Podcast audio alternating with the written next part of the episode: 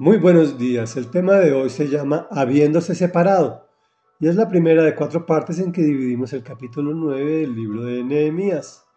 En contexto, ya reconstruido lo fácil que es la ciudad y sus murallas, instaladas sus puertas, toca reconstruir lo difícil que es su relación con Dios indiscutiblemente desgarrada. Y dice así, el día 24 de ese mes los israelitas se reunieron para ayunar se vistieron de luto y se echaron cenizas sobre la cabeza.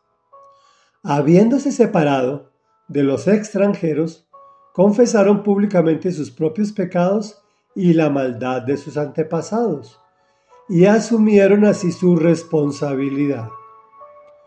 Durante tres horas leyeron el libro de la ley del Señor su Dios, y en las tres horas siguientes le confesaron sus pecados y lo adoraron.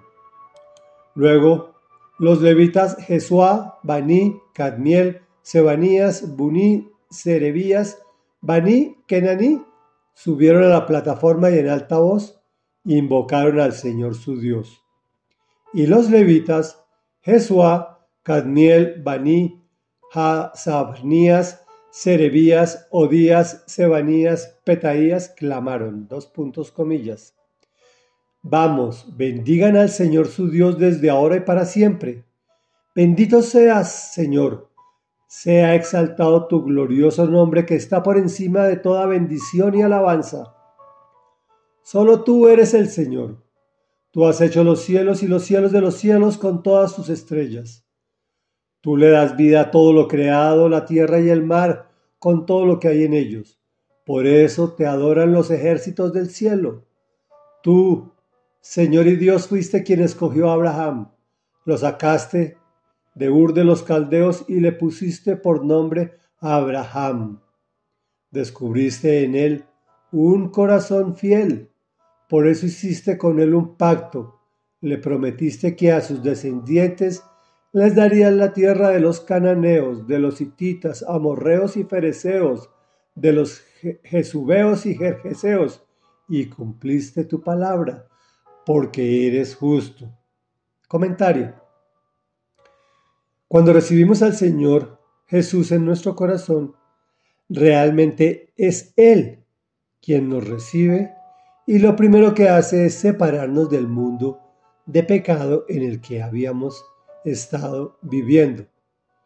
En este caso, en nuestra lectura, está representado por los extranjeros. Por eso tiene que separarlos para que el pueblo judío reconozca que ha pecado y se arrepienta. La forma de demostrar su falta es vistiéndose de luto. En otras ocasiones se rasgan las vestiduras y echándose ceniza en la cabeza. Toda la comunidad decide ayunar en unidad. Confiesan públicamente sus pecados y los de sus antepasados, asumiendo así esa responsabilidad colectiva. Ahora sí, en ese estado, invocan al Señor en oración. Reflexión. ¿Te ha costado mucho separarte de aquellos amigos o familiares, obvio, diferentes a tu núcleo familiar, que no han querido buscar el reino de Dios y su justicia? Pues ya sabes, oremos utilizando esa hermosa oración que nos enseñó el pueblo judío. Amado Rey y Dios, venimos a bendecir tu nombre santo, desde ahora y para siempre. Bendito sea Señor Dios Padre, Señor Dios Hijo, Señor Espíritu Santo. Sea exaltado tu glorioso nombre, que está por encima de toda bendición y alabanza. Solo tú eres Dios.